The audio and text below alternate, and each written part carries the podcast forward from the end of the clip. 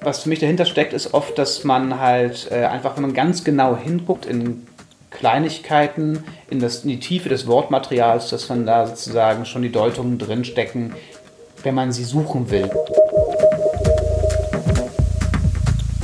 arbeitest schon mit, äh, sagen wir mal, Szenenzetteln, also dass du eben ein oder ein, eine Kapitelidee auf einen Zettel schreibst und das schon. Stimmt, wenn es um sozusagen Plotentwurf geht, äh, dann ähm, mache ich das manchmal, dass ich äh, Karteikarten an meine Pinnwand hänge, um sie arrangieren zu können.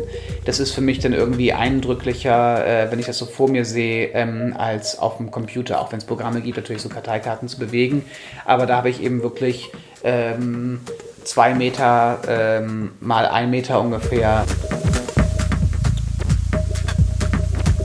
Lesen ist Schreiben. Also das gehört auf alle Fälle für mich ganz eng zusammen.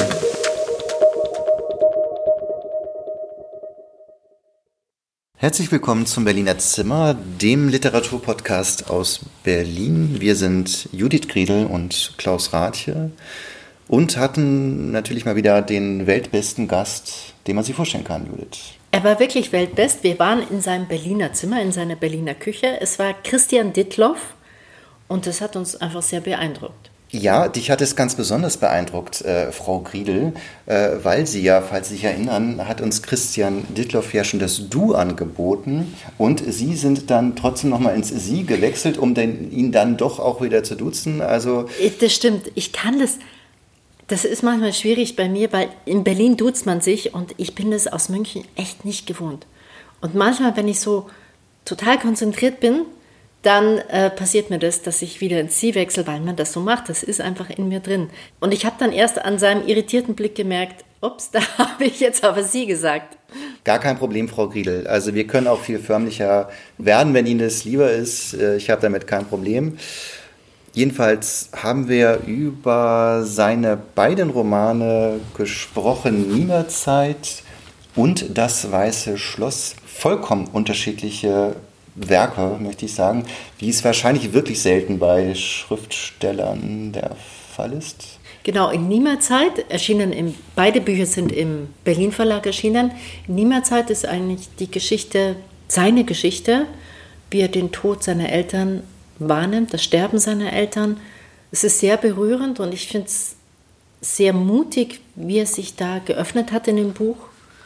Und es ist auch sehr poetisch, genauso wie das Weiße Schloss ist auch sehr poetisch geschrieben und aber eine völlig andere Geschichte. Aber wir hören dann noch mal gleich von ihm, um was es da geht. Es ist ein, sagt man, dystopischer Roman. Das kann man sagen, Frau Riedel. Keine Sorge.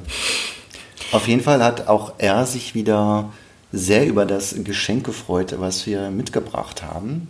Und damit fangen wir jetzt gleich an. Unsere bisherigen, wahrscheinlich sehr aufmerksamen Hörerinnen und Hörer wissen ja, dass wir immer ein Geschenk machen. Unsere vielen, vielen Hörerinnen und Hörer. Damit es auch lohnt für unsere Gäste. Ja, ich habe schon, ich habe es gerade schon gerade mit einem Kollegen äh, telefoniert und gesagt, ob ich jetzt auch was bekomme. Die anderen beiden haben was bekommen. Wir müssen jetzt was auch eine gewisse du, Synchronizität. Ist jetzt achten. nicht so schwer, weil wir haben jetzt das nur aus dem Naja, Bücher. aber erstmal ist das äh, ein Stoffbeutel aus dem Ocelot. Äh, ein, ein schönen Gruß von unserer gemeinsamen Freundin Maria Piwowarski an der Stelle. Dankeschön. Ich kann natürlich meine Freundin, aber heute sagen wir unsere Freundin. Ja, genau. Ja, ich bin ja Grüße zurück. Ja. Falls du sie vorher siehst. Das ist jetzt eher eine Mädchen-Glitzerverpackung. Genau. Das ist alles für mich. Ja, alles. Okay. Mit Tüten. Dankeschön. Das packe ich nicht später aus, sondern nee, das packe ich jetzt, jetzt direkt das aus. Gehört ne? Ich denke ja. Wow, wir brauchen auch die Rottöne, weil wir ja diesmal kein Handyklingeln haben wahrscheinlich. Uh. Müssen wir ein bisschen äh, Geschenk. Also hier klappert es ein bisschen drin. Das ist ja wahnsinnig schön. Dann Und ist, du erkennst äh, unschwer auf den blauen Tassen. Auf den blauen Tassen gibt es äh, Kamillenblüten. Ja. Oh, ist ja wunderschön. Also richtig schöne äh, Teetassen äh, mit Kamillenblüten drauf. Von einer Und, ostdeutschen Kultfirma sogar. Ne? Ah. Ja, Bult, wie heißt es? Eine deutsche Bull Kultfirma. Porzellan. Ähm, Vergesst den Namen schnell. Ich bin ich kein den Namen auch vergessen. Boah, die sind Wir ja reichen toll. das nach. Dankeschön. Wow. Und das ist der neueste schön. heiße Scheiß aus dem Teegeschäft. Das, sind, das machst du ohne Teefilter, sondern tust einfach die Drops rein. Das, das ist quasi kleiner als eine Zigarettenschachtel und da drauf steht 30 bis 60 Tassen. Ja. Genau. Okay, ja, ich werde berichten. Das sieht ja großartig Das aus. ist natürlich Kamillentee. Ja, Transferberg-Variante von Kamillentee. Ja, okay. Ich, eine leise Vermutung hatte ich natürlich, dass es vielleicht was mit Kamillentee zu tun hat. Und, Also, äh, also ganz am Rande nur alles. Ganz am Rande. Das ist wirklich. Aber also, so, ja, so schöne Tassen habe ich jetzt überhaupt nicht erwartet. Vielen Dank. Es geht noch weiter, unsere geht noch Geschenke. weiter. Die zweite Tüte wird jetzt ausgepackt. Okay. Und da ist Jetzt, ganz, jetzt ganz viel. du mal die komplette Kamillentee-Verkostung vom Sonnentor, von der Bio Company, äh, vom Lebensbaum und weitere Marken, die ich alle nicht nennen werde, weil das natürlich hier äh, nicht. Aber wir kriegen Ähm, nichts für- den Podcast, okay. deswegen kann man die ruhig nennen. Wow. Wir dachten, wir wollten für ein bisschen Abwechslung sorgen. Vielen Dank. Fünf tolle Sorten Kamillentee, manche in Beutelform, manche in Blütenform. Wir sitzen hier bei Christian Dittloff in der Küche, in einer Bibliotheksküche, möchte ich sagen. Also Ja. gefühlt sind hier 700 Bücher an der Wand gestapelt. Mehr. In, in schönen Kisten, also schon die Kisten wie ein Regal. Die Werkbank, die auch im Buch Nie mehr Zeit vorkommt, die Werkbank deines Vaters, Genau. die du hier hochgetragen hast. Wie war das? Die, war, die ist ganz schön schwer. Es ist natürlich alles äh, massives Holz und zum Glück kann man die Platte oben abnehmen und dann mit zwei Leuten, äh, die noch keine allzu große Angst um ihren Rücken haben, hochtragen. Also es, es geht, aber ich hatte zum Glück Umzugshelfer, die, ähm, für die war das ein Klacks, aber ja. Und auch der rote Kühlschrank kommt vor in Auch der, auch der rote Kühlschrank, der viel zu groß ist für mich hier alleine in meiner, ähm, äh, in meiner Ein-Personen-Wohnung. Ähm, den habe ich auch von meinen Eltern dann übernommen und natürlich ist das äh, ja eigentlich hier ein, fast ein bisschen Platzverschwendung. Und die Tassen, auch die Figuren, der kleine Elefant sehe ich hier. Also die Figuren, die sind so eingestreut in deine Einrichtung aus dem Buch. Ja, das ist eigentlich eh ein bisschen merkwürdig. Seitdem ich dieses Buch geschrieben habe, sind diese äh, Gegenstände alle wie so ein bisschen aufgewertet. Das sind so wie so, als wenn sie jetzt richtig so Icons wären. Also wirklich. äh, Celebrity Nippes. auf Ja, das genau, Celebrity Nippes es hat richtig ikonografische Qualität jetzt für mich, weil ich es irgendwie auch aus dem Buch kenne, auch wenn ich dieses Buch halt selbst geschrieben habe, aber Natürlich, und du kennst es natürlich als Kind und Jugendlicher und ja, Erwachsener oder eben als, als Sohn und jetzt auch äh, selbst als, ähm, naja, als Leser auf eine Art auch deines eigenen Werkes. genau. Und jetzt sind diese Erinnerungsgegenstände halt auch zu was anderem geworden. Nicht nur, aber jetzt umgibt mich quasi auch das Buch selbst und ich habe die gelernt, diese Gegenstände jetzt manchmal anders zu sehen. Also Christian Dittloff hat zwei Bücher geschrieben. Wir haben nie mehr Zeit dabei und das Weiße Schloss, das liegt hier. Vielleicht können wir kurz sagen, um was es in diesen Büchern geht. In nie mehr Zeit oder vielleicht willst du das kurz sagen, in zwei, drei Sätzen, geht das? Äh, ja, das, natürlich, da- das kann ich gerne machen. Also, äh, mein erstes Buch heißt Das Weiße Schloss. Es ist 2018 erschienen und es geht um das Outsourcing von Elternschaft. Es ist ein Roman, der etwas dystopisch daherkommt, aber doch in gewisser Weise eine Utopie beschreibt, würde ich mal sagen. Und zwar Elternschaft als sozial anerkannter Beruf und äh, mit gut, guter Bezahlung. Ähm, und äh, das andere Buch, Nie mehr Zeit, das Jahr des Abschieds von meinen Eltern, ist 2021 erschienen äh, im Herbstprogramm und äh, handelt, wie der Untertitel schon sagt, vom Tod meiner Eltern, die beide 2018 verstorben sind und äh, ist ein Buch übers Lesen und Schreiben und Abschied nehmen. Und daraus stammen diese Gegenstände, von denen wir jetzt gerade erzählt haben. Und 2018 ist schon ein Hinweis, dass sich diese Bücher auf eine bizarre Art und Weise überschnitten haben, weil ja in Nie mehr Zeit sagt ja der Ich-Erzähler, dass er noch das, den, den ersten Roman gerade zu Ende schreibt, äh, zu Ende schreibt, was ja auch wirklich passiert ist, auch wenn Ich-Erzähler und du als Autor nicht exakt natürlich dieselbe Person darstellt. Aber ich nehme mal an, es ist wirklich so gewesen, dass du in, in der Zeit den ersten Roman wirklich zu Ende geschrieben hast. Ja, klar, also es das ist so gewesen und ich sag mal jetzt äh, so als Ausgangsannahme für diesen Podcast können wir auch ruhig sagen, dass ich- das Erzähler ich und das hier sitzende ich ist wirklich fast deckungsgleich, würde ich mal sagen. Ähm, und ähm, ja, genau, also mein Vater ist im Februar 2018 gestorben und mein, meine Mutter im Juni und ähm, das Weiße Schloss ist im August rausgekommen. Also so ein Drittel äh, musste ich noch fertig schreiben nach dem Tod meines Vaters und äh, die letzten Korrekturen natürlich auch. Und dann quasi mit der Beerdigung meiner Mutter war auch das Buch abgegeben und äh, das war wirklich ein verrückter ja, Zusammenfall von äh, lebensverändernden Ereignissen eigentlich in meinem Leben. Haben diese lebensverändernden Ereignisse dann tatsächlich den ersten Roman nochmal mal hat das einen Einfluss nochmal gehabt? Ich meine, der, der Plot, die Handlung, die Figuren standen logischerweise schon, aber würdest du sagen, das hat nochmal irgendwas geändert in dem Moment? Ist, äh, ist es quasi in so kleine Formulierungen eingeflossen schon. Also es gibt so ein paar Betrachtungen von Ada, die über ihre auch bereits verstorbenen Eltern äh, nachdenkt und das ist so hineingeweht, aber gar nicht so absichtlich. Und ähm, ich glaube, dass sich dann vielleicht im letzten Teil des Buches, das Weiße Schloss, besteht auch aus drei Teilen. Der dritte ist deutlich kürzer. Also ich glaube, in dieser Kürze äh, es ist auch dem Buch anzumerken, dass es quasi dann ge erst geschrieben ist, als ich wirklich auch in einer großen Beforderungssituation war, weil ich da auch auf vielleicht Unwesentliches verzichtet habe. Das war wirklich da so ein bisschen auch fokussiert, bin ich in diesen dritten Teil gestartet, ähm, quasi als Bewältigungsstrategie. Insofern ist es mit reingerutscht. Ist das das, was du geschrieben hast mit Kill Your Darlings auch? Dass du das in dem Prozess gemacht hast oder hat das damit nicht ähm, so viel zu tun? Nee, dieser Kill Your Darlings äh, Aspekt, der war stärker bei bei nie mehr Zeit. Da kommen wir bestimmt noch mal drauf. Soll ich das schon jetzt gerade erzählen? Wir oder? können jetzt da bleiben bei nie mehr Zeit, ja diese, diese Kill Your Darling-Situation äh, ist eben quasi eigentlich schon am Ende von der Schreibproduktion von Nie mehr Zeit. Äh, da stand ich quasi, was ihr auch gerade gesehen habt, vor meiner großen, großen Pinnwand und hatte noch irre viel an Material. Das war so letzte Manuskriptphase und ich hatte noch so 100 kleine Karteikarten, also Karteikarten, große Zettelchen, wo einen ganz kurzen Abriss noch so ähm, Mini-Szenen, äh, Erinnerungen, Gedanken, die vielleicht noch in nie mehr Zeit eine Rolle spielen könnten, äh, drauf standen. Und ich musste mich dann aber irgendwann entscheiden, was gehört zu mir und was gehört zum Buch. Und Kill Your Darlings sozusagen aus dem kreativen Schreiben, also auch diese, ja, diese Frage, was ist vielleicht ein bisschen zu, zu direkt oder ein bisschen zu blumig formuliert äh, für LeserInnen äh, und sollte vielleicht besser rausgekürzt werden. Das kam da natürlich besonders irgendwie auch für mich ein bisschen schmerzhaft manchmal zum Tragen, weil ich dann eben dachte, ja gut, diese Erinnerung würde ich gerne teilen, aber vielleicht ähm, passt sie nicht so gut so ins Buch hinein. Und äh, dann muss man sich verabschieden. Da muss man sich auch davon wieder verabschieden, beziehungsweise man kann es halt äh, begrüßen im Leben und äh, es ist halt kein Teil des Buchs, es ist Teil des Lebens.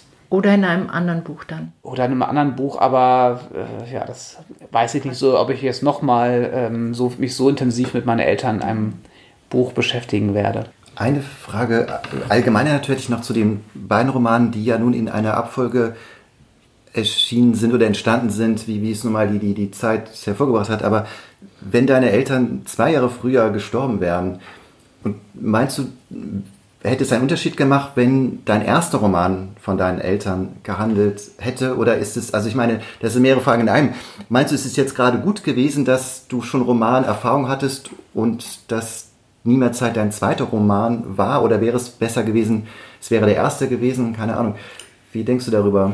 Das ist äh, irgendwie, weil es alles so, äh, so, eng verzahnt ist, irgendwie eine, eine schwierige, mh, hm, schwierige Frage. Also, weil er auch die Frage eben nach äh, Lebensumständen wie Festanstellungen das auch eine Rolle spielt. Ich habe eben, als ich mit dem Weißen Schloss angefangen habe, noch eine Festanstellung gehabt. Ich glaube, hätte ich ohne schon äh, die Romanerfahrung ähm, dann jetzt diesen Verlust ähm, zu beklagen gehabt, den Verlust meiner Eltern, dann hätte ich das vielleicht nicht geschafft als erstes Buch. Also ähm, das Weiße Schloss schon geschrieben zu haben, schon einmal das alles durchgegangen zu sein, ähm, also auch die Angst vor einer Veröffentlichung, die Hoffnung vor einer Öf Veröffentlichung, die ähm, dieser ganze Zirkus äh, von Interviews, wenn es gut läuft, und äh, Lesungen und äh, Rezensionen, da wusste ich schon ein bisschen, wie das halt funktioniert so. Und ich glaube, das war das mit dem wenn es nie mehr Zeit mein erstes Buch gewesen wäre, wäre es mir noch näher gegangen, weil diese Debüterfahrung mit dieser Verlusterfahrung jetzt wirklich gekoppelt wäre vielleicht ein bisschen zu viel. Außerdem frage ich mich, ob das dann, ob ich auch also quasi mit so einem Erlebnisbericht trotzdem auch als äh, Autor von fiktionalen Texten wahrgenommen worden wäre, mit dem, wenn das mein Debüt wäre. Es ist sozusagen eine schwierige Fragestellung, aber das wären jetzt vielleicht so ein paar Gedanken dazu. Ja, interessant. Ja, ich denke, dass das mit dem fiktionalen Schreiben und dem authentischen Schreiben, das ist tatsächlich nochmal ein Unterschied. Und ich glaube auch, dass das einen Unterschied macht, ob man mit dem fiktionalen oder dem Selbsterlebten anfängt. Aber ich habe auch mit, mit, mit Schreiberlingen mal gesprochen, die sagten, als erstes würde es ihnen leichter fallen, das Selbsterlebte zu beschreiben, bevor sie etwas Fiktionales schreiben. Du hast es jetzt äh, umgedreht, auch wenn du es dir so nicht in dem Sinne nicht, nicht, nicht ausgesucht hast. Aber ich denke schon, dass, ähm, ja, dass, dass deine These stimmt, dass es richtig, also dass es auch wichtig ist, äh, mit einem fiktionalen Text zu beginnen, um später auch mehr fiktionale Romane schreiben zu können, weil man kann ja auch nicht alles aus seinem Leben so exakt nehmen zu Ja, vor allen Dingen, weil es auf dem Buch Nie mehr Zeit ja auch nicht mal Roman draufsteht oder so. Es ist quasi genremäßig nicht weiter äh, oder gattungsmäßig nicht weiter eingegrenzt. Es ist nur die Warengruppe, die sich in der ISBN-Nummer irgendwie zeigt, dass es der Belletristik zugeordnet ist und nicht dem Sachbuch. Aber ansonsten ist es gar nicht so klar abgegrenzt, was natürlich irgendwie auch diese Mischform des äh, autofiktionalen Erzählens halt, das zielt ja genau in diese Kerbe oder ähm, diese, das ist, dieses, das ist in Deutschland eben so klar diese Pole gibt, Sachbuch und, äh, und Fiktion, die es ja vielleicht im englischsprachigen oder auch im französischsprachigen Raum nicht ganz so klar gibt. Und äh, das wäre als Debüt, glaube ich, schwieriger, noch schwieriger zu kommunizieren, als das jetzt eh schon war. Welches Buch fiel dir leichter von der Erzählperspektive her gesehen? Äh, also das, die Nie mehr Zeit ist in Ich geschrieben, natürlich. Das sind die, deine Erlebnisse mit deinen Eltern. Und das Weiße Schloss gibt es zwei Hauptpersonen in der Er-Perspektive oder dritte Person Singular. Er-Perspektive ist ein bisschen so wie wenn ich Tunwort sagen würde. Aber ich nenne es jetzt mal Er-Perspektive, ich finde das schön. Was fällt dir da leichter? Ne, also witzigerweise dachte ich, äh, als ich noch in Hildesheim studiert habe, äh, also ähm, diese, äh, diesen Romanstudiengang des literarischen Schreibens, da dachte ich immer, oh nee, ich werde niemals ein Ich schreiben. Das Ich ist mir viel zu nah und es langweilt mich auch. Ähm, der, die personale Erzählform, also dass ich quasi in die Figuren reingehe, das interessiert mich viel stärker. Oder halt auch eine auktoriale Erzählform, dass ich wirklich von oben auf die Figuren gucke und äh, ein Erzähler habe, der alles weiß. Und deswegen habe ich das beim Weißen Schloss so gemacht und ähm, ich dachte, das wär, würde mir viel leichter fallen. Äh, jetzt aber im Rückblick äh, von zwei geschriebenen und veröffentlichten äh, romanartigen Texten würde ich sagen, das Ich ist mir viel näher. Ähm, ich, es hat richtig was geöffnet. Ähm, es war das liegt aber gar nicht so sehr nur an der Erzählform, sondern an der, äh, an der Frage, muss ich mir was ausdenken oder ähm, gehe ich, muss ich was auswählen aus tatsächlich Erlebten? Das ist, glaube ich, das, was es noch einfacher für mich gemacht hat.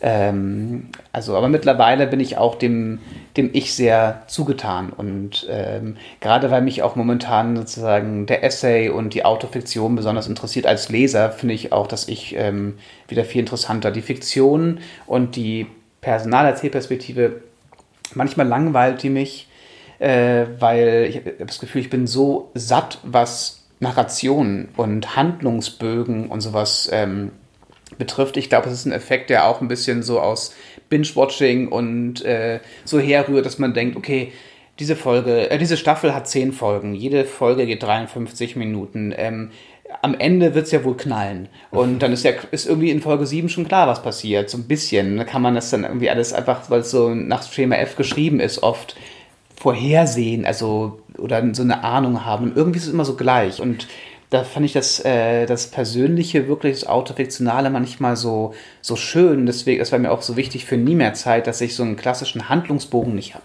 Aber der klassische Handlungsbogen, da muss ich echt das Weiße Schloss jetzt verteidigen. Ich habe nichts kommen sehen, wie es weitergeht. also wirklich nicht. Gut, es ist klassisch in drei Teile, ja. Aber ich will es auch nicht zu viel verraten. Es gibt ein paar Überraschungen in dem Buch. Und ich finde es auch sehr, sehr unmittelbar geschrieben. Man ist live bei einer Zeugung dabei. Das kenne ich von keinem anderen Roman. ja. Bei einer Zeugung eines Menschen ist man live dabei. Und ich habe so viel gelernt wie auf einem YouTube-Video von einem Arzt, glaube ich. Ähm, das machen ja auch die historischen äh, Rückblicke, der Beginn der Forschung äh, von allem, was mit menschlicher Fortpflanzung äh, zu tun hat. Genau, es, also der, der am weitesten zurückgeht, ist, glaube ich, Aristoteles, mhm. den du da als Ansprengsel hast. Und der am, am nähersten zu unserer Zeit ist, weiß ich jetzt nicht. Da gibt es so eine äh, Julia Bote heißt sie, eine Journalistin, die also Investigativjournalistin, die über ähm, eine Leihmutterschaftsklinik in der Ukraine äh, schreibt. Das ist sozusagen, also um das kurz einzuordnen in meinem Buch Das Weiße Schloss, ne, da gibt es äh, historische Miniaturen, so nenne ich das, Rückblicke in die Zeit quasi der von Aristoteles zum Beispiel und seiner Vorstellung von Elternschaft und äh, Zeugung schon auf, äh, auf, einer philosophischen Ebene zum Teil auch und der Entdeckung des Spermiums und äh, äh, der Verbindung von äh, Spermium und Eizelle und so. Ne? Also es sind so wissenschaftliche Rückblicke,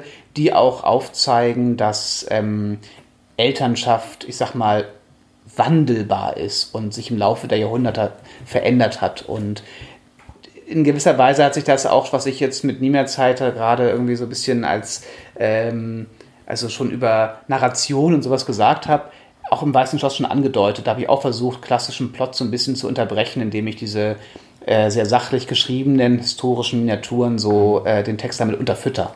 So, das war mir schon auch, äh, auch wichtig. Also es gibt wie so eine historische, historischen Abriss von Elternschaftskonzepten, die nochmal da so drunter liegen. Aber wie ist so die Entstehungsgeschichte? Das würde mich interessieren. Der ganze Optimierungswahn, das Auslagern von Elternschaft oder das, die Perfektion der Erziehung steckt ja auch dahinter. Bist du zu oft auf dem Kolwitzplatz in Prenzlauer Berg rumgehangen und hast da diese Bilderbuchpärchen Familien gesehen? Diese Pärchen, die ihr Leben durchoptimieren?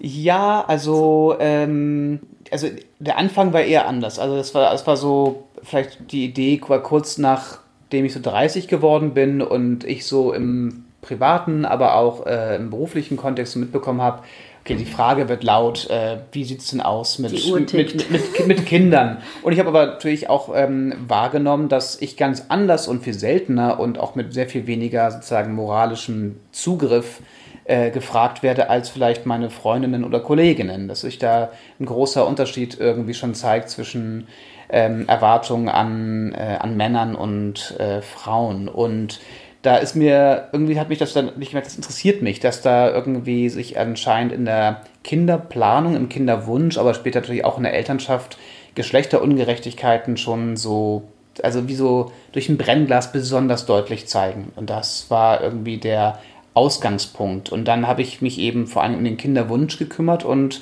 geguckt, was müsste eigentlich passieren, äh, was müsste gegeben sein, damit sozusagen diese Ungleichheiten vielleicht oder Ungerechtigkeiten vielleicht ausgemerzt werden könnten und das Auslagern eben von Elternschaft und ähm, ein Kind auf dem weißen Schloss ähm, gebären und erziehen zu lassen und dann das Kind nur noch zu besuchen, ist wie so ein, trägt sowas, so ein utopisches Moment äh, in sich. Ne? Also, also die Welt und äh, die Gesellschaft, so wie sie ist, da gibt es viele Ungerechtigkeiten, hat irgendwie, da bin ich jetzt gar nicht mehr so tief drin, weil ich das ja auch schon vor dreieinhalb Jahren veröffentlicht habe, aber äh, vom Ehegattensplitting äh, und so weiter. Ne? Ähm, und ich habe geguckt, ja, wie, was, müsst, was müsste es geben, damit ähm, es gerechter sein könnte? Zumindest jetzt wie für Ada und Eve, äh, wenn man viel Geld hat.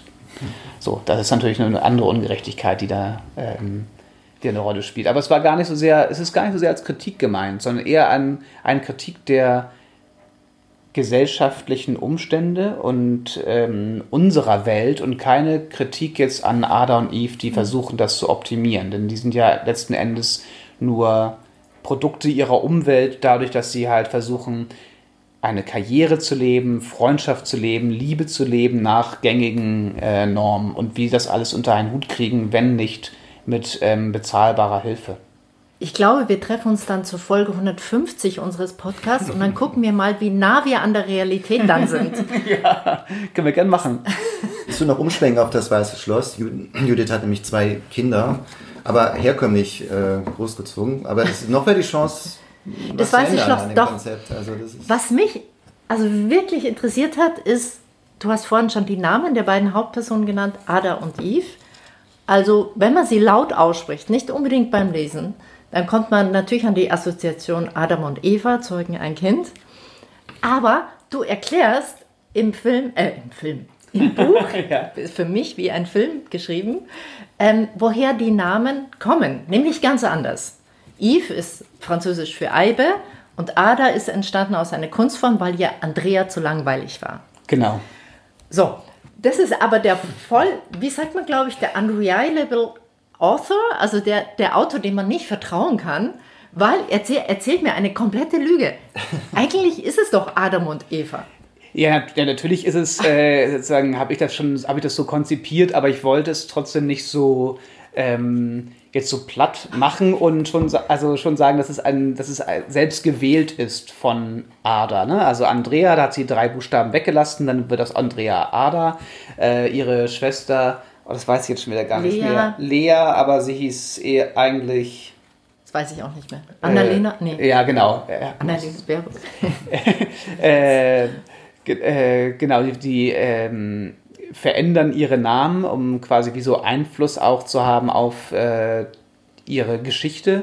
Und natürlich äh, ist ähm, die Zeugungsgeschichte äh, von also Adam und Eva ähm, da als Folie drin, drunter sozusagen unter, unter Ada und Eve. Und die machen es aber sich auch zum Thema, dass es nicht einfach äh, Geschlechterrollen nicht einfach umgedreht werden können oder sowas. Es, geht einfach in die Richtung, um zu zeigen, na klar, also wir agieren vor, alle vor dem Hintergrund bestimmter äh, Erzählmuster, ähm, kultureller Prägung und so weiter. Und das äh, spielt eben eine Rolle sozusagen da drin. Ne? Also, dass Adam und Eva natürlich sehr deutlich, bisschen Holzhammermäßig, äh, wenn es um Zeugung äh, geht oder um Paarbeziehungen oder erste Menschen, neue Menschen. Erst, ähm, in der Mitte des Buches aufgefallen. Also ich glaube, als ich dann mal laut den Namen hatte oder ich weiß auch nicht, weil wenn es geschrieben steht, dann, dann merkt, merkt man ja nicht sofort den. Nee, klar, YVES sagen, das ist dann, äh, muss man einmal lauter aussprechen. Ja. Äh,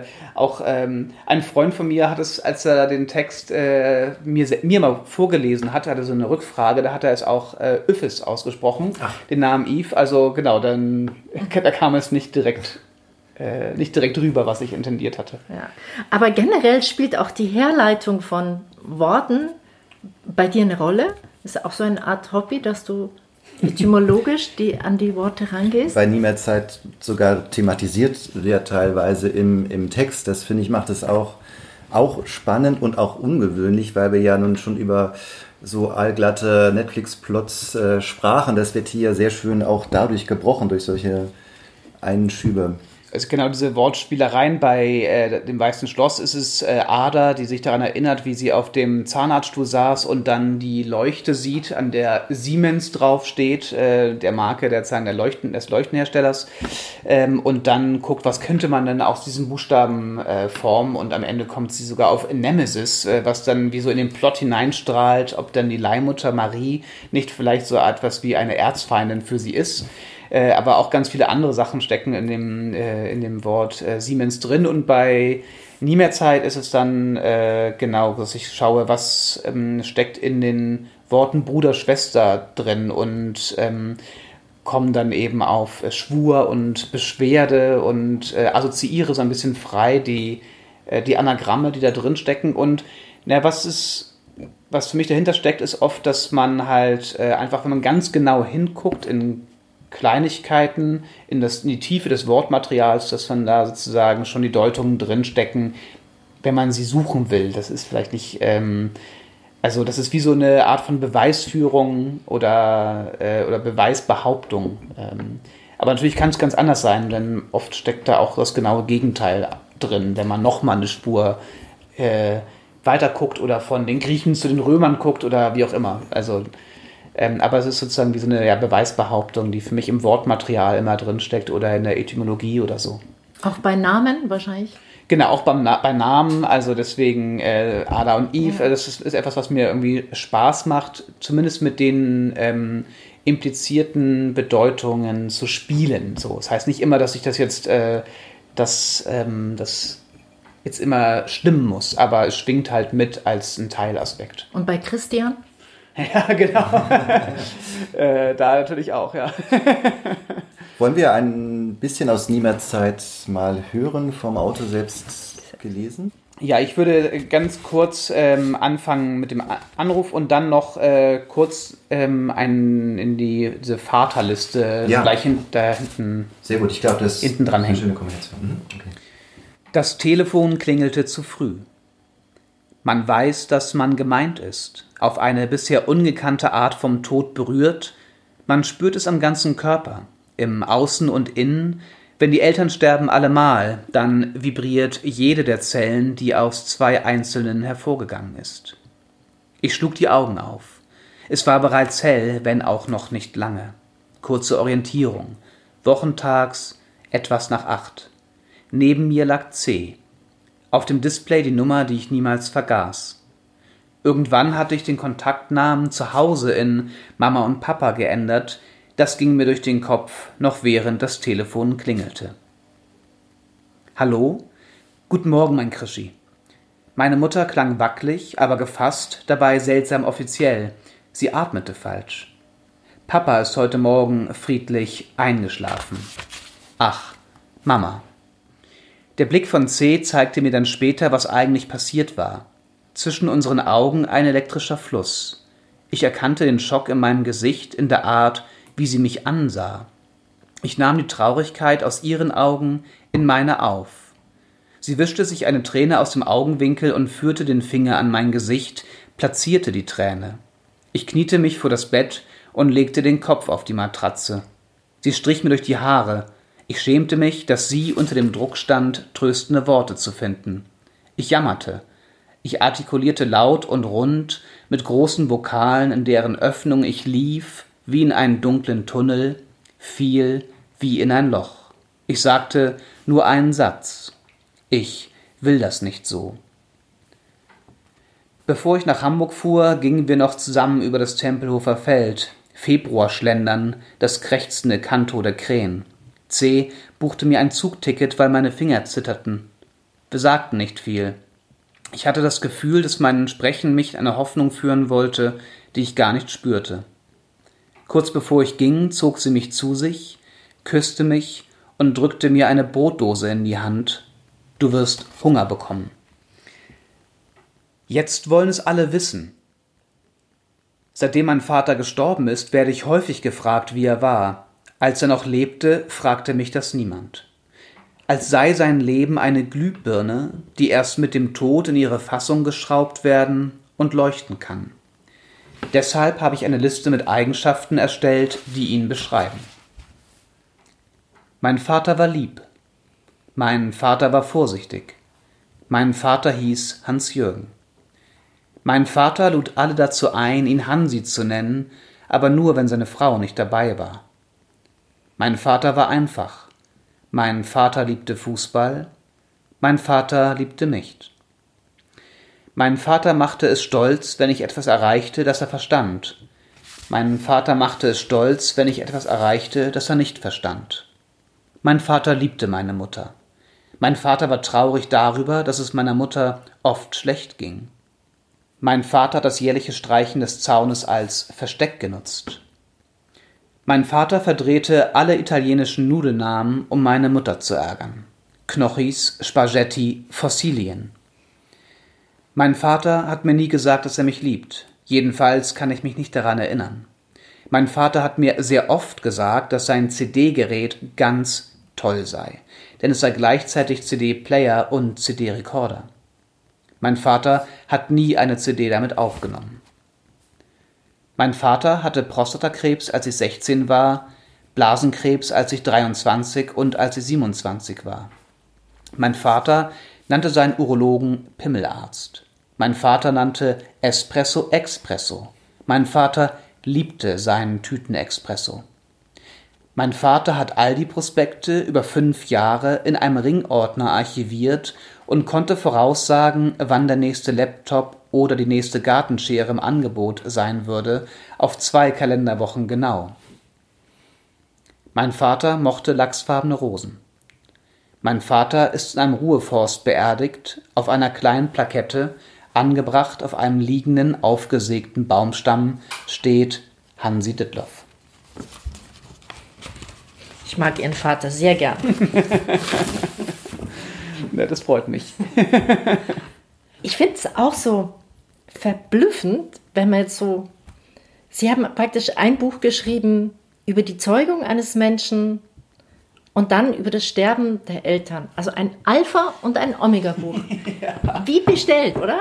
Das ist sogar ist, äh, ein Zufall, den, auf den mich erst meine Partnerin äh, gebracht hat, ist der erste Satz aus dem Weißen Schloss, oder die, der erste Absch die erste Zeile ist, meine Mutter war noch eine Mutter, wie sie im Buche steht. Und äh, beim, bei Nie mehr Zeit ist es Ingrid schloss den Schirm. Also sozusagen Ingrid meine Mutter. Und meine Mutter ist halt, es fängt halt beide Male gleich an. Es war aber ein Zufall, sozusagen. Das ist mir, also natürlich kein Zufall, aber äh, ich habe jedenfalls nicht. Äh, das war nicht bewusst. Es war nicht, so nicht habe ich nicht bewusst gemacht. Mhm. Ähm, klar, und natürlich steht das schon in einer Linie oder ähm, dass das Thema Elternschaft für mich interessant ist ähm, als äh, literarischer Stoff. Ähm, und ist natürlich, ähm, das verbindet diese beiden Bücher natürlich schon. Klar aber auch Kind sein. Natürlich, ja, aber wie schnell hast du die Form entwickelt, nie mehr Zeit genau so zu schreiben, wie du es dann gemacht hast? Weil ich stelle mir das, auch wenn es jetzt so, so klar vor uns liegt und so einfach scheint, aber es hat doch wahrscheinlich ähm, viele Stirnfalten und vielleicht graue Haare gekostet, das so zu konzeptionieren. Ja, das doch, äh, also graue Haare nicht, aber dadurch, dass ich so blond bin, sieht man das auch vielleicht einfach noch nicht, dass sie äh, da, dass da auch graue ähm, sich reingeschummelt haben. Aber äh, Stirnfalten in jedem Fall. Also ich habe ich hab halt das Buch schon angefangen zu schreiben, ohne es zu wissen. Ähm, es, ich habe so nach dem Tod meiner Mutter angefangen, kleine Notizen zu machen, ähm, die eher für mich selbst waren, also für private Zwecke, also so tagebuchartig. Ich habe vorher nie Tagebuch geschrieben, groß, aber das ging ein bisschen um, ich will mich, das ist, es passiert gerade innerlich so viel in mir, es, ähm, sozusagen dieser Trauerprozess, der verlangt mir viel ab, gerade weil meine Eltern so ähm, in kurzer Abfolge gestorben sind. Und ähm, ich will da nicht so durchrasen, sondern ich will mich da auch rückblickend vielleicht nochmal mit beschäftigen und einfach ein bisschen auf mich aufpassen.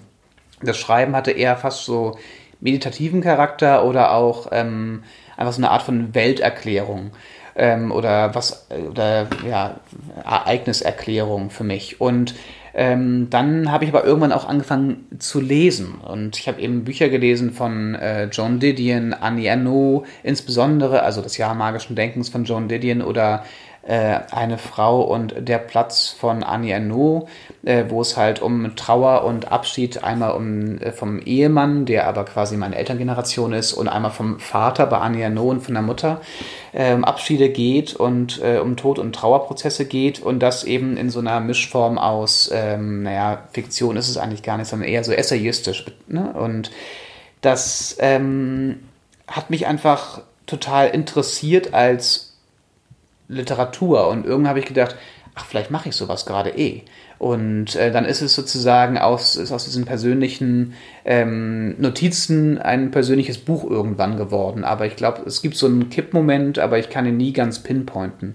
Wahrscheinlich ungefähr ein Jahr nach dem Tod meiner Mutter, ähm, dass ich sagen kann, Mitte 2019 habe ich vielleicht angefangen, ein Buch zu schreiben.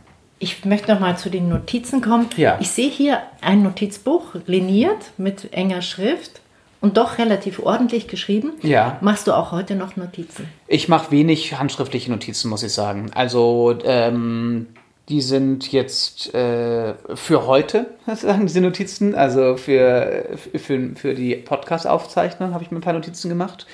Ähm, wenn wir vielleicht auch später noch zum Lügenspiel kommen. Äh, das habe ich, äh, da habe ich Notizen zu gemacht, aber sonst mache ich das eigentlich nicht so viel. Nein, ich schreibe meistens in mein Handy rein, also weil die Notizen-App halt synchronisiert ist mit meinem äh, Laptop und so habe ich dann irgendwie immer alles griffbereit Und das ist wirklich nur in Ausnahmefällen, dass ich noch handschriftliche Notizen mache, weil es mir einfach zu langsam ist. Mhm. Aber du arbeitest schon mit, äh, sagen wir mal, Szenenzetteln, also dass du eben ein oder ein, eine Kapitelidee auf einen Zettel schreibst und das schon. Stimmt, wenn es um sozusagen Plotentwurf geht, äh, dann ähm, mache ich das manchmal, dass ich äh, Karteikarten an meine Pinnwand hänge, um sie arrangieren zu können. Das ist für mich dann irgendwie eindrücklicher, äh, wenn ich das so vor mir sehe, ähm, als auf dem Computer, auch wenn es Programme gibt, natürlich so Karteikarten zu bewegen. Aber da habe ich eben wirklich ähm, zwei Meter ähm, mal ein Meter ungefähr äh, Platz sozusagen und da kann ich wirklich viel machen. Und da habe ich das immer, immer quasi äh, auf einer Ebene gleichberechtigt vor Augen. Ähm, auch wenn ich mehrere Projekte vielleicht zur gleichen Zeit verfolge, habe ich das gleichberechtigt vor Augen, während ich in der Ordnerstruktur auf dem Computer halt immer besser Sachen verstecken kann. Also äh, auf der sozusagen im zweidimensionalen ähm, äh, Pinnwandraum, da ähm, arbeite ich schon handschriftlich. Das sind nur keine Notizen, das sind dann eher sozusagen so Headlines, ähm, Headlines Landmarks, ähm, Plotpoints und äh, andere englischsprachige Begriffe. Ja, ich finde es spannend, weil ich genau so arbeite Ah, und ja. bisher immer nur von ähm, Autorinnen und Autoren, die ich so kennenlerne, höre, dass diese neuen Schreib-Apps oder Schreibprogramme für Autoren, ähm, also fürs Romanschreiben meine ich, ähm, dass die genutzt werden, aber dass keiner mehr diese Pinnwand hat mit, mit Karteikarten drauf. Und äh, ich habe die seit 20 Jahren oder so und äh, bin- sehr beruhigt, dass ich endlich mal jemanden finde, der genauso arbeitet, wie es mir mal eben vor 20 Jahren äh, geraten worden ist. Ja, es ist aber, also ich merke voll, dass ich da halt in so einer, ähm, so als Anfang der 80er Jahre geboren, halt voll in dieser Mittelgeneration bin, analog aufgewachsen, digital erwachsen geworden. Also auch mein erstes Studium der Literaturwissenschaft Anfang der 2000er war schon noch analog, möchte ich sagen. Und ähm, dann später ist das Digitale so wieder da, dazugekommen und ich arbeite irgendwie immer parallel. Aber ähm, den Roman schreibe ich auch in so einem Schreibprogramm, weil es da irgendwie die ganze Recherche einfach das besser abbilden kann, wenn es wirklich um Textmassen geht. Aber wenn es um einmal sozusagen diesen Prozess des Plotentwickelns geht, finde ich das Grafische äh, in der haptischen, analogen Welt irgendwie greifbarer. Und man guckt jeden Tag drauf. Das ist ja auch dieses äh, Prinzip des ähm, äh, Writers Rooms sozusagen, wenn wir jetzt doch wieder auf die Filmwelt äh, kommen, wo ja auch tatsächlich viel analog an die Wand gehängt wird, damit äh, alle sehen, was, was die anderen äh, machen, aber damit man auch selbst sieht, ähm, ja, wo es, wo es hingeht. Ich würde einmal noch gerne kurz auf das Studium zu sprechen kommen, wenn Genau. du nichts dagegen hast. Wollte ich auch. Weil nämlich, mir fiel ja auf, ich habe natürlich jetzt nochmal ähm, Hildesheim gegoogelt und der Studiengang heißt ja tatsächlich literarisches Schreiben und Lekturieren. Und es heißt ja auch, dass es nicht unbedingt nur ums Romanschreiben geht, sondern zum Beispiel auch um Kulturjournalismus. Also, aber war es bei dir schon der Plan, als Schriftsteller dort rauszugehen, weil du ja vorher auch als Journalist oder parallel als Journalist und äh, Social Media Manager gearbeitet hast oder wolltest du dich einfach weiterbilden und mal schauen, wie es so läuft? Für, nee, für mich war das schon ganz klar auf das Romanschreiben äh, zugeschnitten. Ich glaube auch, dass sich die Bezeichnung des Studiengangs jetzt in den letzten Jahren auch immer noch mal, oder auch sozusagen die- Inhalte gerade des Masters äh, noch mal ein bisschen geändert haben. Also der Bachelor hieß damals Kreatives Schreiben und Kulturjournalismus, aber ich habe nur den Master gemacht. Der hieß Literarisches Schreiben und äh, der Beisatz und Lektorieren war da noch nicht äh, dabei. Aber tr- nichtsdestotrotz hat man da schon gelernt, in so Schreibwerkstätten ähm, Texte auseinanderzunehmen. Also nicht im Sinne von, äh, also nicht so, ähm, also durchaus konstruktiv auseinanderzunehmen, um die Bestandteile zu erkennen und Rückschlüsse für die eigene äh, Poetik zu entwickeln. Dass man einfach lernt, warum schreibe ich, wie ich schreibe. Ne? Also, dass, es, dass der Text kein reines Zufallsprodukt ist, sondern dass man sich da drüber Gedanken macht. Und das ist natürlich auch was, was Schreiben und Lektorieren ähm, eint. Ne? Also, aber mir war, für mich war das wirklich die, die ein, der einzige Sinn war, ich konzentriere mich, äh, ich treffe ähm, auf mein Romanprojekt und ich treffe eine Lebensentscheidung, nämlich ich gehe weg aus Hamburg, wo ich damals gelebt habe. Ich bin kein Journalist mehr ähm, im, im Kultur, also betreibe keinen Kulturjournalismus mehr, sondern ich äh, möchte jetzt als Autor mittelfristig leben. Ja. Wie waren so die Reaktionen Ich schätze mal, deine Eltern hatten die Angst davor? Die, naja, da habe ich ja schon ein ganzes Studium gehabt und habe freiberuflich gearbeitet gehabt. Da sozusagen war ich der elterlichen Angst schon so ein bisschen entwachsen, weil ich dann ja mit Ende 20 erst in Hildesheim angefangen habe. Aber ähm, meine Eltern würden vielleicht etwas anderes sagen. Wahrscheinlich haben sie sich immer Sorgen um mich gemacht. Das war eh ein Thema. Also sozusagen meine Lebensentscheidungen haben meinen Eltern, glaube ich, immer auf der einen Seite ein bisschen imponiert weil die selber halt ganz anders sind. Sehr viel, naja, also haben beide kein, kein Abi gemacht, haben Ausbildungsberufe gemacht äh, als Sekretärin und als Beamter hat mein Vater dann gearbeitet. Also das war jetzt so, ähm, für die war die Welt, in die ich mich begeben wollte, eh so ein bisschen äh, unverständlich zum Teil. Also die Welt der Kunst, ähm, wirklich als Produzierender. Die, meine Mutter hat wahnsinnig viel gelesen, aber halt trotzdem jetzt nicht ähm, ich sag mal, die interessanteste Gegenwartsliteratur äh, international, sondern eher sozusagen zur Unterhaltung. Und ähm, genau, mein Vater hat eigentlich nicht so viel gelesen und deswegen war es eh eine Entscheidung gegen meine Eltern oder gegen das elterliche Vorbild vielmehr. Also die hatten bestimmt Sorgen um mich. Meine Mutter wollte immer, dass ich eine Ausbildung in der Bank mache, aber das wusste ich auch schon mit 14, dass das überhaupt nichts für mich ist. Vielleicht habe ich die Frage auch eigentlich falsch gestellt. Also nicht die Eltern haben Angst, hat man nicht selber auch Angst? Ja, ich glaube, ich hatte immer, also das habe ich auf alle Fälle aus dem Elternhaus mitbekommen, eine gehörige Portion Urvertrauen ähm, und auch Vertrauen in meinen eigenen, in meine eigenen Talente und meine Ausbildung, die damals ja auch schon, äh, die ich ja schon hinter mir hatte zu großen Teilen. Das war jetzt nur noch so ein i-Tüpfelchen für mich und wirklich, ähm, ich hatte keine große Angst. Nee, aber er weiß auch natürlich, dass ich das ähm, dass diese Angstfreiheit schon äh, Privilegienergebnis ist, sozusagen auf, im, im, Vorfeld. So, aber ich hatte nicht so eine große, nicht so eine große Angst. Oder zumindest großes Vertrauen, dass es irgendwie klappen könnte. Und du hast ja dann als Social Media Manager gearbeitet, also ein Brotjob und hast dann aber beschlossen, das mache ich nicht mehr. Ich werde jetzt freier Schriftsteller. Es war dann irgendwie dann äh, fast so, als würde ich mir widersprechen, dann doch äh, wieder ein Umweg. Ne? Also habe ich, bin ich nach Hildesheim gegangen, um äh, Autor zu werden, um dann Hildesheim zu verlassen, um in Festanstellung zu gehen, nämlich als Social Media Manager, um dann diese Festanstellung zu verlassen, äh, um dann wirklich Autor zu werden.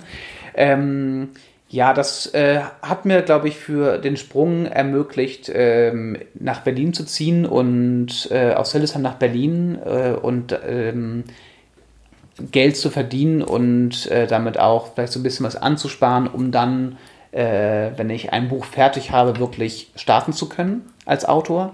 Und habe das dann versucht, sozusagen neben einem, neben dem Job zu schreiben. Das war aber gar nicht so leicht. Also da habe ich schon gemerkt, auf der einen Seite hat mich das, ähm, die Festanstellung bei der komischen Oper äh, diszipliniert in Sachen Arbeitszeit und ähm, auch dann das Schreiben in so eine Art von 9-to-5-Job überführt. Und auf der anderen Seite gab es halt weniger Zeit zum Schreiben und ähm, hat mir dann einiges abverlangt. Das Weiße Schloss neben äh, der Festanstellung zu schreiben. Wie hast du das organisiert? Lieber morgens eine Stunde oder abends zwei Stunden oder äh, die Wochenenden? Ich bin schon ein, eher ein Morgensschreiber, also dass ich ähm, tatsächlich so zum Teil auch noch vor dem ersten Frühstück und so dann geschrieben habe. Aber ähm, eigentlich ist das Weiße Schloss Ergebnis, äh, ein Ergebnis der Spielzeitpause, die es ja im Theater und in der Oper gibt, also immer sechs Wochen äh, im Sommer. Und ich habe dann einen Deal mit äh, der Oper geschlossen, dass ich ähm, anderthalb Monate mehr frei kriege, also insgesamt drei Monate und äh, habe mich in äh, einfach dann unbezahlten Urlaub nehme und habe dann mich in der Zeit äh, auf, aufs Land verzogen und in drei Monaten zwei Drittel vom Weißen Schloss geschrieben. Also ich habe, das hat mich da wirklich äh, einmal dann richtig reingekniet und halt Recherche und sowas schon äh, vorher gemacht. Aber die Schreibproduktion war dann in der Spielzeitpause. Und dann habe ich mich quasi mit der Veröffentlichung des Weißen Schlosses und kurz nach dem Tod meiner Eltern äh, entschieden, den Job zu kündigen und ähm, einfach alles auf eine Karte zu setzen. Ich würde sogar auch sagen, dass der Tod meiner Eltern ähm, diese dann doch internalisierte Angst, äh, vor allem meiner Mutter, um mich, ähm, also dass der, dass mir diese Angst dann auch ähm, genommen wurde, also im, im Guten, ich befreit war auch von dieser internalisierten Angst und auch vielleicht da doch mal ähm, besonderen Mut fassen konnte, die Festanstellung zu verlassen und es als Autor zu versuchen. Ich finde auch tatsächlich, dass solche einstein Erlebnisse dazu führen, über sein eigenes Leben nochmal intensiver nachzudenken, weil man ja auch die Endlichkeit schlagartig vor Augen geführt bekommt und dann er sagt, oh je, ähm, jetzt mache ich das endlich das, was ich mir vielleicht letzten Jahre, mich letzten Jahre nicht getraut habe, das mache ich wirklich jetzt. Und ein Stück weit war es dann immer die offenbar. Ja, so. absolut. Äh, also der, die Eltern als Puffer zwischen dem Tod und mir sozusagen, dass, dass ich dann der Nächste in der, äh, in der Generation Abfolge bin, der stirbt irgendwann, ist mir schon dann äh, nochmal besonders bewusst geworden. Und zu der Zeit war es dann wirklich so, ich weiß noch, ich habe die Wohnung meiner Eltern ausgeräumt und den Schlüssel übergeben am, am Montagmorgen. Dann bin ich äh, nach Berlin gefahren, von Hamburg nach Berlin, um in einer komischen Oper zu arbeiten und habe äh, dann abends im Literaturhaus gelesen, ähm, um meinen Roman vorzustellen. Und das war sozusagen so ein 24-Stunden-Programm und das aber ziemlich doll verdeutlicht sozusagen, welche ähm, Lebensfragen gleichzeitig dann irgendwie in meinem äh, Leben damals auch eine Rolle gespielt haben, und auch an einem Tag. Also äh, gar nicht sozusagen als jetzt, ähm, guck mal, wie schwer es war, sondern nur im Sinne von, das musste irgendwie vereinbart werden, so miteinander vereint werden. Mhm.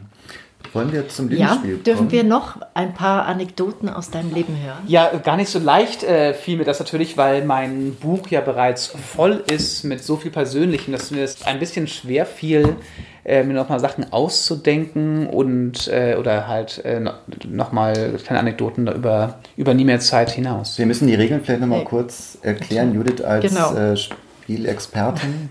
Ja, nein. Also wir hören jetzt drei Geschichten, drei kleine, wirklich sehr kleine.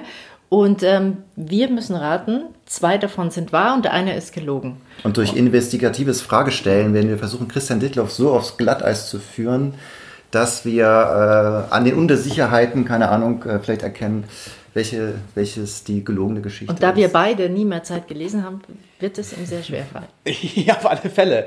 Also, okay, dann ähm, schieße ich mal los und erzähle äh, zwei Wahrheiten und eine Lüge. Also, ich war als Teenager viel allein auf Konzerten, äh, so im Bereich Punk und Hardcore und äh, weil mich diese Energie einfach total fasziniert hat. Und zwar eigentlich mein sehnlichster Wunsch, selbst auf der Bühne zu stehen und äh, zu schreien. Ähm, und ähm, ich war, hatte eben wirklich wenig Leute, die mit mir mitgegangen sind auf diese Konzerte. Und da ich auch nicht so viel Geld hatte als Teenager, äh, hatte ich immer eine kleine Plastikflasche dabei, ähm, auf Klo gegangen, um es mir aufzufüllen und dann daraus zu trinken, um das Geld für Getränke zu sparen. Ich wollte ja auch nicht total dehydrieren mit dem ganzen Schwitzen. Aber ich habe das Geld vor allem gespart, weil ich mir Bandshirts gekauft habe.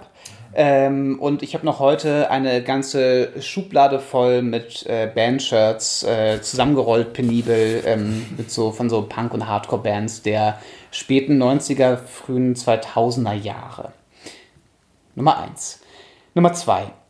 Mein Vater und ich äh, waren beide Fans des FC St. Pauli und deswegen fahre ich noch heute regelmäßig nach Hamburg, um mir Spiele am Millantor anzusehen. Und Nummer drei, als Kind habe ich Edelsteine und Mineralien gesammelt. Und überhaupt war ich fasziniert von Ausgrabungen der, der Vergangenheit und äh, wollte bis ins höhere Teenageralter hinein Paläontologe werden, also weil mich, ich mich auch für Dinosaurier interessiert habe und das war ein bisschen peinlich, weil ich irgendwie war im, im Basketballverein und da haben mich dann meine ähm, meine Mannschaftskameraden, äh, wie es äh, irgendwie so komisch heißt, äh, gefragt.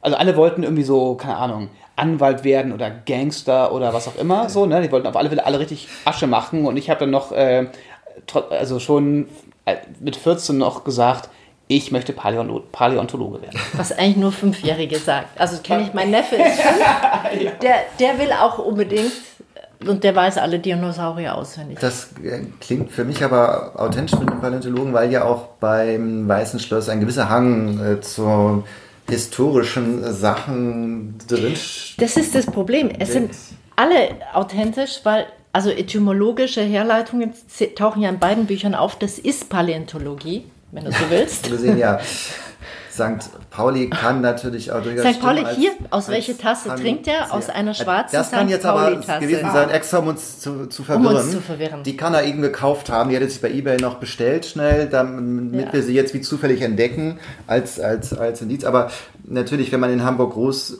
hm, wird, muss man sich zwischen dem HSV und St. Pauli entscheiden. Und das, dass man dann Fußballfan ist mit dem Vater, das ähm, klingt jetzt erstmal auch gar nicht so ab. Und das Erste, wir hatten im Zeitungsarchiv einen ganz alten Artikel von ihm geschrieben, gefunden, wo er auch über eine Band schreibt in Hamburg, die er besucht hat.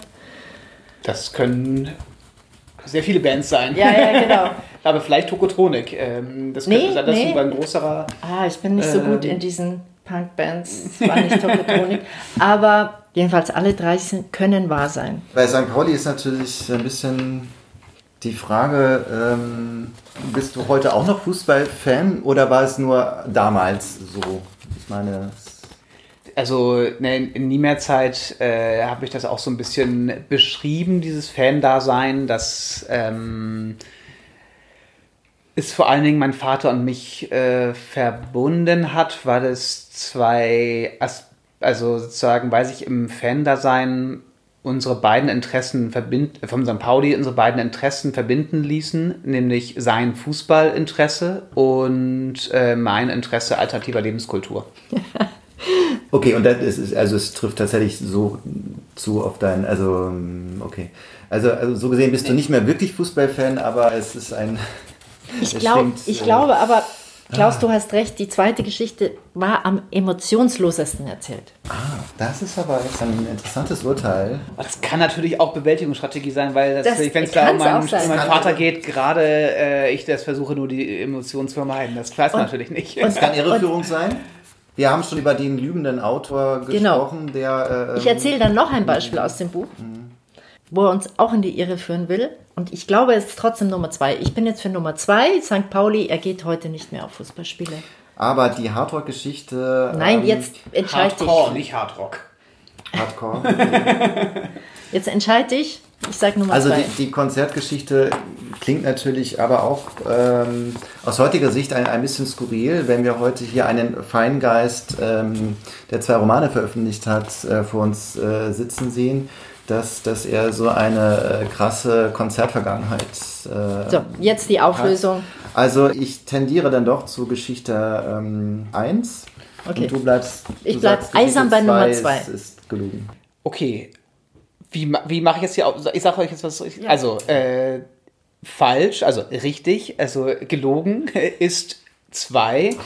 Ähm, äh, ja, der St. Pauli-Becher, aus dem ich trinke, ist eine, eine latente äh, also Irreführung äh, gemeint. Und es stimmt schon, mein Vater und ich waren halt gemeinsame St. Pauli-Fans. Aber äh, wie gesagt, also für ihn war es halt der Fußball. Für mich war es eher sozusagen die alternative Lebenskultur, die mich gereizt haben. Und das ließ, weil da wir sonst nicht so viele Gemeinsamkeiten hatten, ließ sich das bei einem äh, Besuch hin und wieder im Stadion oder auch sozusagen bei sowas wie ich schenke ihm einen St. Pauli-Becher zu Weihnachten, ähm, ließ sich das ganz gut leben als, als Vater-Sohn-Gemeinsamkeit. Ja. Und äh, ich fahre aber heute nicht mehr zu äh, zu St. Pauli spielen, weil mich Fußball einfach dann doch nicht so sehr interessiert. Auch nicht als alternativen Lebensentwurf. Ja, das ist sozusagen der Stadt, das liegt eher im Stadtteil und ein bisschen in der Fankultur zwar schon drin, aber ähm, dafür brauche ich jetzt nicht ins Stadion gehen. Also ich würde das mal wieder machen, aber ich praktiziere das nicht. Ich hätte mir vorstellen können, dass es so ein gewisses, äh, sagen wir mal, äh, Heimatrelikt ist, äh,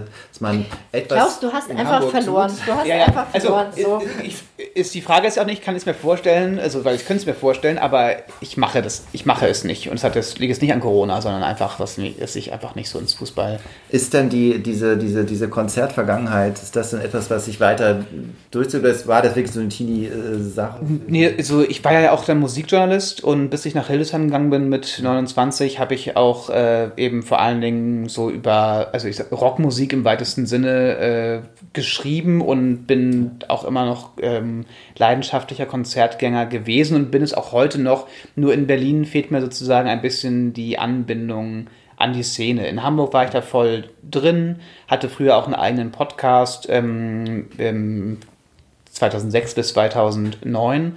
Äh, also ich war früh dabei und da haben ähm, in äh, meiner Küche oder in der Küche meines besten Freundes ähm, Bands gespielt und wir haben die dann dazu interviewt äh, zu ihren aktuellen Platten. Das waren vor allen Dingen auch so, so viele so Sachen aus dem deutschsprachigen Bereich, äh, deutschsprachigen Punk-Bereich auch viel und äh, das war voll schon ähm, lebenswichtig für mich. Musik und vor allen Dingen irgendwie Rockmusik, Live-Musik. Ähm, und das ja, es ist ein bisschen weniger geworden. Ähm, aber Was aber auch bedeutet, dass die äh, Paläonto äh, Paläontologie-Geschichte auch stimmt, logischerweise. Das stimmt also das auch. war wirklich ein Kindheitstraum und Ja, also Kindheit und äh, auch noch, ich erinnere mich wirklich noch genau an die Situation, äh, wie mich dann irgendwie so ein Basketballkollege fragt, äh, und Christian, was willst du werden und so, ne? Und ich dachte, ja, Paläontologe.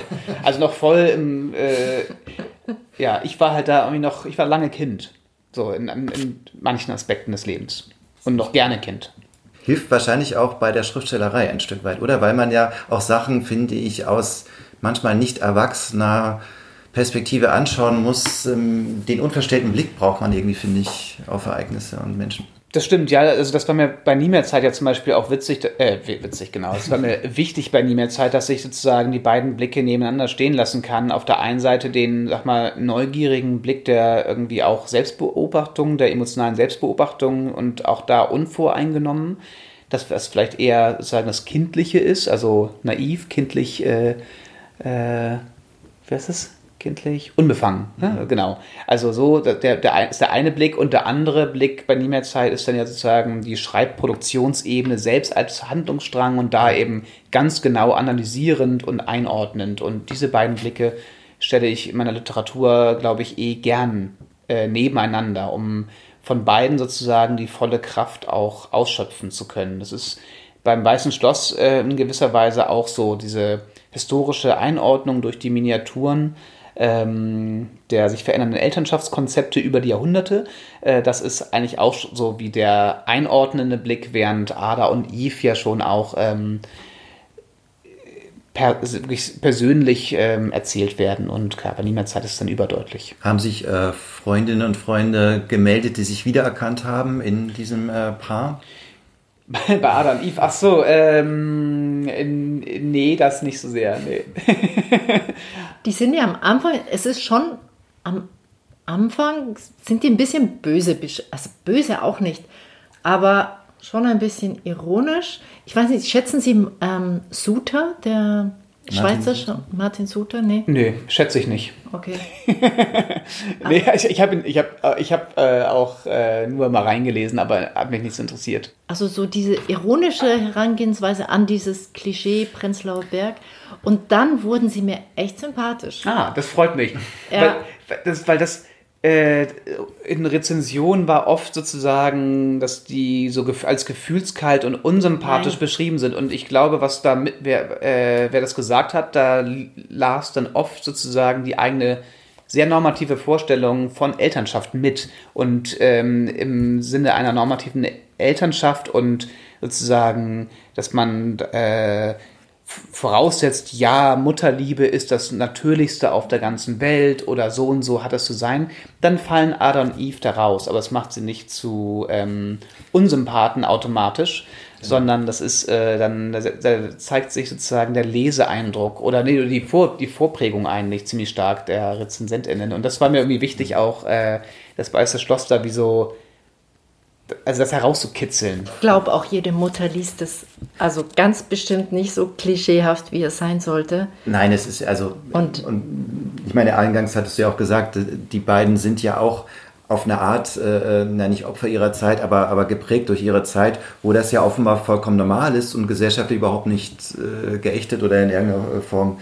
Äh, also, dass es eigentlich eine Normalität äh, darstellt. Es ist ja eine, eine Utopie oder eine Zukunftsvision, wo das vollkommen gang und gäbe sein kann. Und auch zum Teil notwendig, wenn man denkt, also quasi äh, das, also das Kind auf einem Internat äh, sozusagen aufziehen zu lassen, schon äh, seit der Geburt, ist ja eigentlich nur eine, die Schraube angedreht. Also dass man das jetzt dann Kinder früh äh, abgibt und dann, also mit langen Kindergartenzeiten oder Krippe, Kindergarten, Grundschule sozusagen, alle Zeiten verlängern sich ja auch, allein schon zu meinen Lebzeiten haben sich jetzt ja deutlich äh, verändert, sozusagen, wie viel Zeit Kinder in ähm, schulischen äh, Einrichtungen verbringen und das ist, da ist einfach die Schraube nur angedreht. Ne? Also es ist sozusagen alles, das ist ein bisschen, äh, also das ist natürlich jetzt ein Vergleich, dem ich überhaupt nicht standhalten kann und so, ne? aber bei Margaret Atwood äh, war es bei ähm, dem Roman Der Reporter Mark, der wichtig war sozusagen auch als, als Folie für das Weiße Schloss, ähm, weil es ja sozusagen der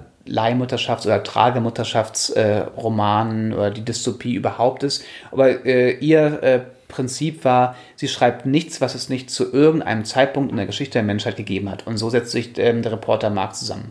Was natürlich grausam ist, weil all diese Sachen äh, gab es da. Und das ist beim Weißen Schloss auch so. Das ist sozusagen, nichts davon ist jetzt ähm, wirklich ausgedacht. Das Weiße Schloss ist eigentlich nur wie so eine Bio-Fairtrade-Version ukrainischer ähm, Leihmutterschafts- äh, oder Fruchtbarkeitskliniken, die ja einfach aus dem, auf dem äh, Ausbeutungssystem armerer Länder durch reichere Länder, vereinfacht gesagt, äh, bestehen. Sozusagen. Genau. Wer sich das leisten kann, tut es jetzt ja auch schon. Also das ist so weit weg, ist es da auch wieder nicht. Genau.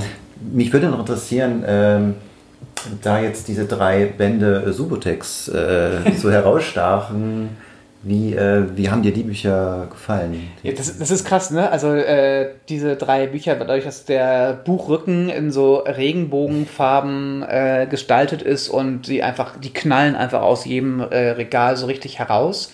Und ähm, es trägt aus einem Regal, das aus Weinkisten besteht, in diesem Fall. Ja, es, es hat, mir, äh, hat mir gut gefallen. Also ich konnte das äh, gut lesen. Überhaupt, äh, Dupont fand ich, finde ich toll. Also auch die King Kong-Theorie, äh, sagen als wirklich wütendes feministisches Manifest ist, äh, finde ich, unglaublich äh, toll und wichtig. Und ähm, da hat ja, gibt es auch viele Theorien zur Mutterschaft äh, drin, die irgendwie auch ähm, prägend waren für mich äh, im, im, im, Weißen Schloss sozusagen. Und äh, ja, aber doch die äh, Vernon Subutex-Trilogie äh, fand ich sehr filmisch, äh, unterhaltsam, gesellschaftspanoramamäßig, äh, konnte ich gut lesen, obwohl es ja wirklich äh, sehr gegenteilig ist, jetzt sozusagen als äh, wirklich als nie mehr Zeit, ne? Also der absolute Gegenentwurf, weil es große Fiktion ist, multiperspektivisch erzählt. Aber sehr, ich finde es auch sehr, sehr spannend und unterhaltsam. Ein, ein, ein ja, heruntergekommener Mann, der in Paris lebt und einfach in die Obdachlosigkeit rutscht und sich so durchschlägt. Das ist auch ein, ein ja, modernes Großstadtmärchen auf eine Art. Ja. Haben voll. Sie mal in Paris gelebt? Nein. Stimmt, ach ja, es spielt eine große Rolle bei mir im Buch, ne? Genau. Ja, nee, habe ich nicht. Warum spielt so eine große Rolle? Das war einfach sozusagen die, die Backstory von Eve.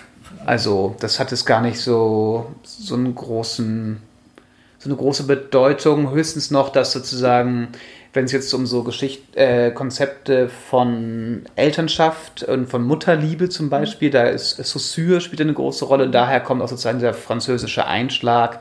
Und dann ist das natürlich, das ist natürlich in Frankreich Paris sozusagen. Also. Darf ich noch mal auf den Schreibprozess kommen? Also Sie haben vorhin auch gesagt, Sie also im Buch klingt es auch an, Sie mieten sich ein Büro. Das heißt, Sie haben ganz regelmäßige Schreibzeiten, in denen Sie immer schreiben, wie man so 9-to-5-Job macht? Äh, ja, doch schon. Also ich ähm, schreibe so, also jetzt die Routine verändert sich, glaube ich, von Buch zu Buch. Beim Weißen Schloss war es halt, dass äh, ich bin in Brandenburg auf dem Land für drei Monate und, und schreibe, weil es neben der Lohnarbeit behaupten musste. Äh, dann bei Nie mehr Zeit da viele einige, also viel vom Schreibprozess schon in die Pandemie. Dann habe ich das Büro verlassen äh, und dann wieder zu Hause geschrieben. Und da aber wiederum war der Schreibprozess wirklich am allergeordnetsten, weil es dann immer klar war, ich schreibe so von, äh, von 7.30 Uhr, 8 Uhr bis, äh, bis 11 ungefähr. Dann gehe ich eine Runde laufen auf dem Tempelhofer Feld. Das kommt, spielt auch eine große Rolle in, in die Mehrzeit. Und dann äh, esse ich zu Mittag meistens ähm, Möhrchen und Kartoffeln äh, in so ein bisschen so einem buttrigen äh, Gemüsebrünsud. Und dann komme ich nochmal ins Schreiben oder auch nicht. So, ne, dann das, der zweite, die zweite Tageshälfte ist dann oft auch fürs Lesen und Notizen machen und äh, dann Zitate transkribieren und sowas da. Und das Verhältnis Schreibprozess und Recherche, wie ist das? Auch das ist stark äh, buchabhängig. Beim Weißen Schloss habe ich recherchiert ohne Ende. Na gut, auch bei Niemals halt eigentlich auch. Da habe ich wirklich 30, 40 von diesen autofiktionalen Trauerbüchern oder äh, so gelesen, ne? die alle sozusagen in das Buch auch mit als Leseprozess mit eingeflossen sind. Und ja, deswegen gibt es auch bei den beiden ersten Büchern ähm, eine Bibliografie hinten. Und äh, das wird es beim nächsten Buch auch geben. Das kann ich, äh, so viel kann ich jetzt schon sagen. Also ich glaube, meine Bücher kommen eigentlich gar nicht ohne Bibliografie aus, weil ich es auch einfach wahnsinnig wichtig finde, zu zeigen, wo bestimmte Ideen herkommen, welche AutorInnen vielleicht auch eine bestimmte geistige Arbeit schon oder auch eine ähm, aktivistische Arbeit längst geleistet haben. Vor allen Dingen bei, ähm, beim Weißen Schloss war das wichtig, weil das eben viele auch so Elternschaftsbetrachtungen ähm, sind, auch aus dem, sag mal so, linken, nischigen äh, Milieu, wo sozusagen auch Gender, also um veränderte Gendernormen kämpfen, auch doch vielleicht eher seinen Ursprung hat, wirklich, ne? Und das dann auch zu zeigen, wo es herkommt, das ist mir wichtig. Also, aber wie viel, also lesen ist Schreiben, also das gehört auf alle Fälle für mich ganz eng zusammen. Und die Recherche, also viele jammern ja, dass die Recherche sie oft vom Schreiben abhält. Das ist wie ist da bei Ihnen der Trick gewesen, dass das nicht so ist? es, äh, nee, es macht mir einfach wahnsinnig viel Spaß. Ich glaube, es hat aber auch was damit zu tun, dass ich eben mein erstes Studium, äh, sechs Jahre Literaturwissenschaft, Magister, deutsche, englische Literatur, dass das halt voll Recherche die ganze Zeit war. Und ich glaube, deswegen kommt auch so eine latente Wissenschaftlichkeit und ähm, eine Sichtbarkeit der Recherche auch in meinem, in meinem literarischen Schreiben zu tragen und zeigt sich deutlich. Und es hält mich überhaupt nicht ab, das macht mir im Gegensatz sogar viel Spaß. Und der Journalismus tut ja ein Übriges, denke ich mal, wo das Recherchieren ja nun mal auch dazu gehört, zu dem normalen Job. Das stimmt voll, ja. Obwohl ich sagen muss, dass ich äh, auf bisschen, also aufhören musste, journalistisch zu arbeiten, um literarisch wirklich arbeiten zu können, weil ich habe das Gefühl gehabt, das ko konnte bei mir jetzt nicht so gut nebeneinander stehen, weil es äh, dieselben Hirnareale, dieselben Muskeln braucht sozusagen und dann äh, konnte ich nicht sozusagen einen journalistischen Hauptjob haben und einen ähm, literarischen Nebenjob. Also das fällt mir, fiel mir nicht so leicht. Deswegen habe ich dann auch schweren Herzens mit Ende 20 gesagt, ich höre auf jetzt erstmal mit dem Kulturjournalismus und gehe, widme mich ganz dem literarischen Schreiben. Ich finde es erstaunlich, wie, wie einfach das bei Ihnen klingt. Manche sagen, ich hänge doch nicht meinen Job an den Nagel, um dann ein Buch zu schreiben. Und das beeindruckt mich jetzt schon, dass das so so wie wenn das jetzt einfach eine rote Socke statt einer blaue. Nein, das ist auf keinen Fall so einfach. Äh, es ist sozusagen einfach ein langgereifter Wunsch, sozusagen ein fast äh, 20 Jahre gereifter Wunsch, der dann irgendwann sozusagen einfach ähm, eine Sicherheit bekommt äh, über, über die Zeit. Aber natürlich ist, also ist das ich wollte jetzt nicht sagen, es ist gar nicht mit Ängsten verbunden, also natürlich ist es auch immer mit Ängsten verbunden, aber äh, mit Existenzängsten, aber ähm, ich habe jetzt nicht so einen hohen Lebensstandard und äh, deswegen geht es irgendwie so als Autor und ähm, ja. und du bist jetzt auch schon am dritten Buch? Ich bin am dritten Buch, ja, schon mittendrin. Und natürlich wollen wir jetzt wissen, um was es so ein bisschen geht. Also, ähm, was ich sagen kann auf alle Fälle, dass es jetzt schon noch eher in Richtung Nie mehr Zeit geht, dass es auch quasi im Fahrwasser von Nie mehr Zeit mit entstanden ist und es wieder ein autofiktionaler Text wird, obwohl ich noch nicht sagen kann, was am Ende draufsteht. Also ob nun der Roman draufsteht oder, äh, oder gar nichts oder ob die Warengruppe es jetzt ins Sachbuch oder in die Belletristik packt.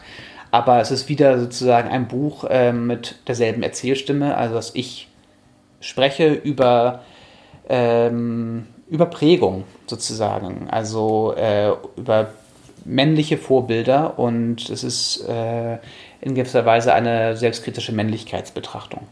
So. Harrison Ford in. Harrison Ford, wie kommst du darauf? ähm, die, die ganzen Filme, die er gemacht hat, wo er Paläontologe ist, Archäologe. Archäologe. Ja, das habe ich mir jetzt gedacht. Naja, dass das dein Vorbild gewesen ist? Nee, nee, nee, nicht so sehr. das, ich glaube, die Vorbildtexte sind da ähnlich. Es ist, es ist wieder äh, Joan Didion, Annie Ernaux, also wirklich eine Form von, und Edouard Louis, quasi wirklich eine Selbstbetrachtung, die so an der Schnittstelle auch von Soziologie und literarischem Schreiben und so ist. Ähm, ich wollte jetzt nur ein erstauntes, wie kommst du denn da drauf haben? ja, aber ich gucke mir Harrison Ford nochmal an. Ach, das sind schon klasse Filme. ja. Jäger des verlorenen Schatzes und so. Bevor sich Judith noch weiter in die Untiefen von dem 80er Jahre Hollywood begibt, bedanken wir uns herzlich, denke ich, weil wir haben jetzt eine Stunde rum ungefähr. Ja, wir haben über eine Stunde. Entlassen wir Christian Dittloff wieder in den, in den Schreiber den Schreibprozess. Alltag. Genug Kamillentee hat er ja jetzt erstmal. Auf alle Fälle, ja, da freue ich mich sehr drüber, das immer durchzutesten, auf alle Fälle. Äh, ich bin bisher meistens wieder bei der äh, bekannten Discounter-Marke sozusagen gelandet. Haben wir die auch dabei? Äh, nee, nee, nee. Ich bin, also es ist eher sozusagen der, der Aldi-Kamillentee, den, ich ah, dann, den mein Vater meiner meine Mutter mitgebracht hat, wenn er bei Aldi einkaufen war. Das ist sozusagen das, was ich oft trinke. Aber äh, ja, gerade diese, diese ganzen schönen Blüten, die interessieren mich sehr. So, und jetzt sind wir am Ende von unserem Podcast. Die nächste Folge kommt bestimmt. Wir wissen noch nicht mit wem. Wir haben mehrere Anfragen laufen. Eins wollte ich noch nachschieben. Die Keramiktassen mit der Kamillenblüte sind Bunzlauer Keramik. Da gibt es in Berlin mehrere Geschäfte mit Bunzlauer Keramik. Das hatte ich nämlich nochmal nachgeschaut. Genau, Frau Riedel. Und äh, wenn Sie mögen, können wir uns jetzt auch wieder duzen. Ich bin der Klaus. Ich bitte darum. Ich bin Judith. Alles klar. Dann bis zum nächsten Mal.